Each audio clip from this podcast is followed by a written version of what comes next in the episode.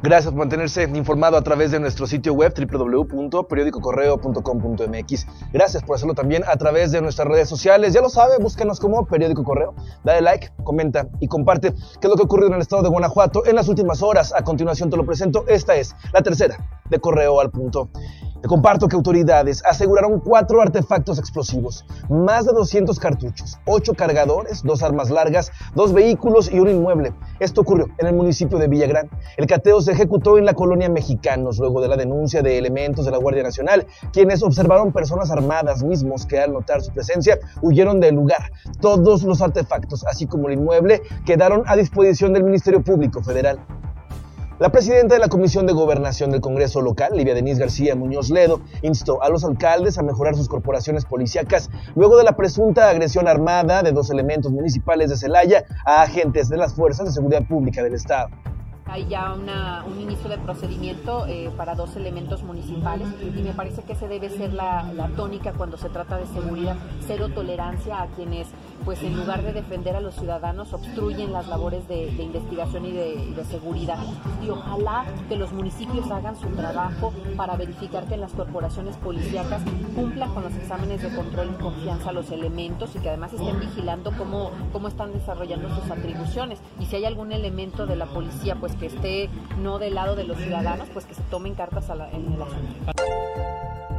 En la capital, integrantes del Movimiento Nacional Taxista se manifestaron frente a Palacio de Gobierno para exigir la regulación de las plataformas digitales de transporte. Su vocero, Ignacio Rodríguez Mejía, aseguró que se mantendrán y se, eh, manifestarán también en otros estados de la República.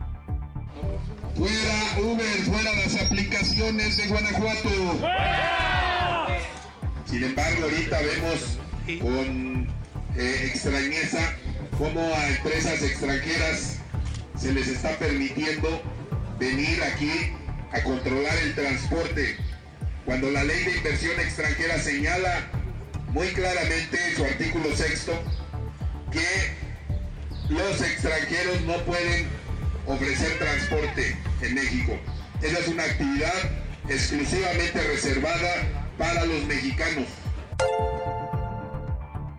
En la capital permanece la manifestación de comerciantes afuera de presidencia municipal, pues integrantes del plantón aseguran que el director de fiscalización y control de reglamentos, Gustavo Buc, no les ha querido recibir. Los eh, dueños de negocios retirados a mediados de enero aseguran que los inspectores de fiscalización actuaron de manera arbitraria y con abuso de autoridad, despojándoles su mercancía. Los vendedores también rechazan su reubicación a la exestación del ferrocarril zona, donde aseguran no hay venta.